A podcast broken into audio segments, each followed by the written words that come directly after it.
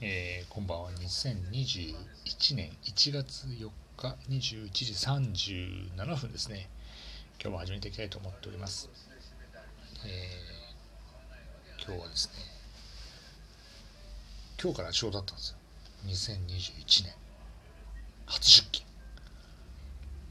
本来はですね1月5日がですね我が社ではですね初勤務の日なんですけどなぜか今年の2021年はあのキが良くて月曜日1月4日は月曜日だからっていうだけでですね1月4日から出勤ということでですね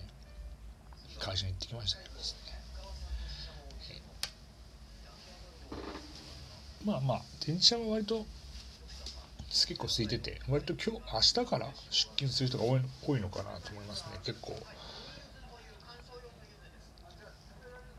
割と空いてて普通に座れましたね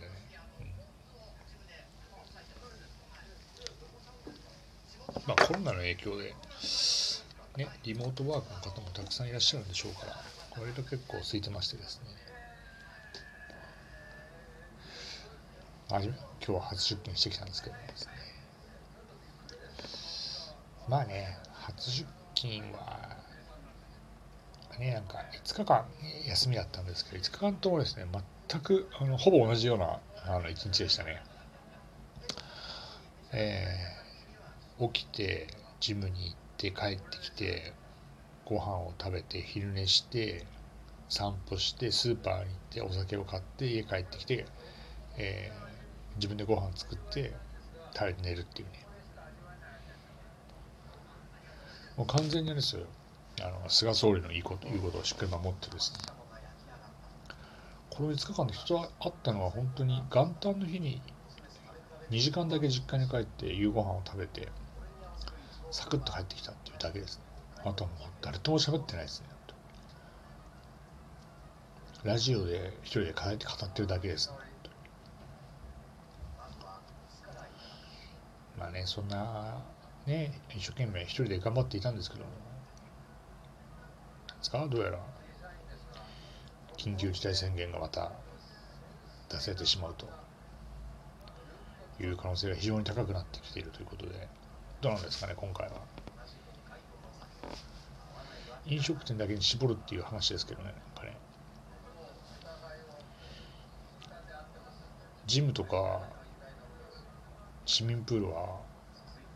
どどうなんですかね。公共施設だからきっと多分閉じますよね多分。ジムに行きたかったんですけどね。毎日のようにジム行ってたんでね正月太りは回避できたんで。この調子でやっていければいいかなと思ったことにね緊急事態宣言ということでねとても切ないなと思いますけど。また緊急事態宣言だったらステイホームになるんですか？まあステイホームになったらまた今度あれですね。皆さん暇でしょうからラジオをたくさん聞いていただけるんじゃないかなと思ってこっそり楽しみにしてるんですけども。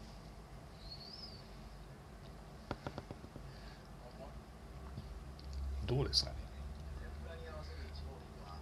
またちょっとライブ配信もやりましょうか。ちょっとね。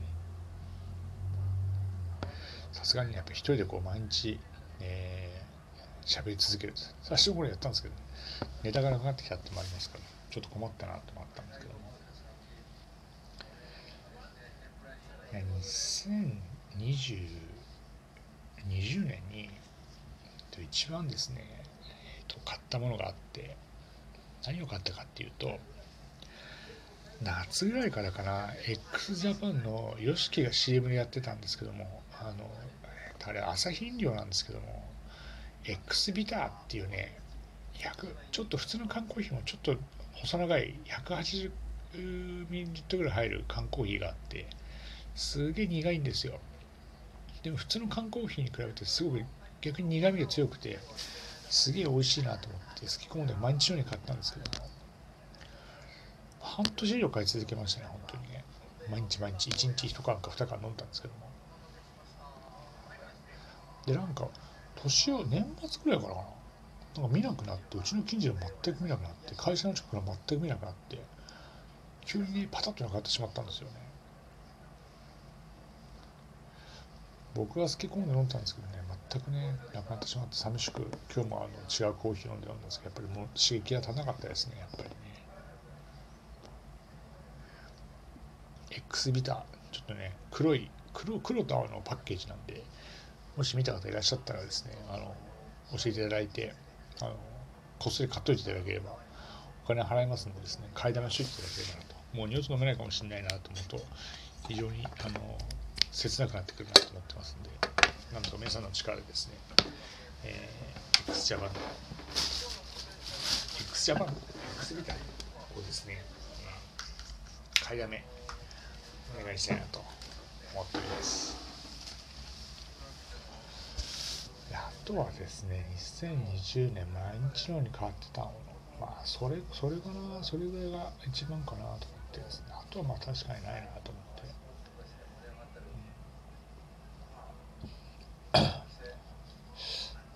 ってそれぐらいかな？2020年買ったものって言って。2021年のね買いたいものとかねいろいろ考えてはいるんですけどもですね。ちょっとねまた緊急事態宣言になってしまうとね。いい加減そろそろテレワークをしたいんですけどね。自分の仕事はテレワークでも全然できる仕事なんですけどなかなかですね僕のところに、えー、ノートパソコンが回ってこないというね。台数が決まっててですね先になんか事務の方たちの人人たちになんか買い与えてですね私のところには全くあのノートパソコン回ってこないっていう状況なんで毎日会社に行けっていうことなのかなと思ってますけど、どうなんですかね本当に。また緊急緊急事態宣言だったらまたお金もらえるんですか？また10万円もらえますか？まあいいんですよ。緊急事態宣言が出てもですね 週末に競馬だけやっといてくれればですね。あの私はねあの暇を持て遊ばなんかありますから。緊急事態宣言で外出禁止事例が出たらまたやりますか競馬実況中継。去年ねあの有馬記念で非常に綺麗な形で終わってですね、えー、最後全部取り返して多分結果全部プラスプラスな十分プラスになってないかな公開馬券。ね公開馬券。基本的に1回3000円ぐらいしか公開馬券かけかけてないんでね。8回ぐらい負けましたけども2万4000円の負けでしょ。で最後に、えー、最後2週間で多分ラスト2週は当たちょっと当たったりしたんで多分4万6000円ぐらい買ったんでプラスマイナスで2万円ぐらい買ってますんでですね、えー、またちょっとですね緊急事態宣言出て、どこも、プールがね、えー、やんないと、ジムも開かないってなってしまったら、ちょっと、また競馬の実況中継もやってですね、皆さんと共に楽しめればいいかなと思っております。で、誰も知らないサラリーマンのタームルごとの過去の振り返るっていうところも99年の 2, 2月で終わってしまってるんですけどね、えー、3月以降の記憶は、全くない状態なんですよね、本当に。ちょっとネットで1999年3月調べてからですね、そこから、えー、またちょっと話をしていこうかなと思ってますけども。何があったのプロレスの記憶はあるんですけどね、99年とかな、あんま覚えてないんですよね。99年の3月、高校1年生の春。いや、全く記憶にないですね、これはね。3月は記憶にないなと思ってて。で4月高校2年生になったんですよ2年生は2年9組だったんですよ2年9組で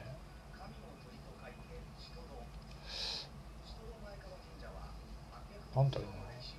社会科の日本史の先生が担任だったのかな。変わってる先生で職員室にいないんですよ。普段。職員室の人たちとは話が合わないっていう理由でなぜかコンピュータールームにずっと自分の席を設けてですね。いつもそこでですね仕事仕事をしてるってもうこのあの時ねもう定年近かった55歳ぐらいの人だった気がするんですよね。結構年の人で。もうあれ21年前からもう亡くなってんじゃないかなと思うんですけどね。よくわかんないですけどなんかね小池先生だった。小池？小池だってんのかな。確かそんな名前の先生だった気がするんですけど。まあ非常によくしてくれていろいろね結果的には後々あの話しますけどいい先生だなと思ったんですけど。99年の4月。あ90高校2年生の時に同じ部活であの岡村君っていう人がいて大学もね同じ実は同じ大学に通ってて。あのその彼のおかげで自分は大学その今、えーと、我が母校の大学に、えー、受験をしようと思ったね、まあ、今思えば恩人なんですけども、まあ、同じ部活でですね岡村君っていうのがいて身長はねちっちゃくて160センチぐらいだったのかな。でも肌がねすごい真っ白で髪もサラサラ部屋で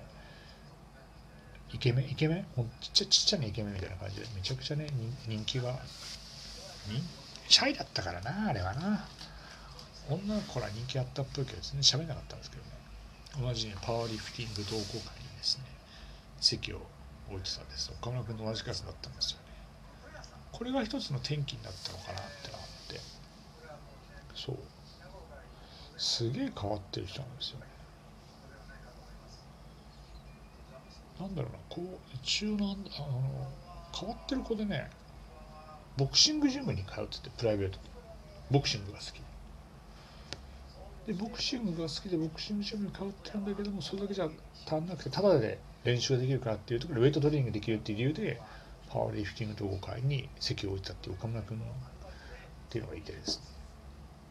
まあその辺はまたねその辺の逸話あその辺の逸話がありましたね。それはまたえー、どっかのタイミングで話していこうと思ってますんで、えー、また明日頑張っていきましょう。ありがとうございました。失礼いたします。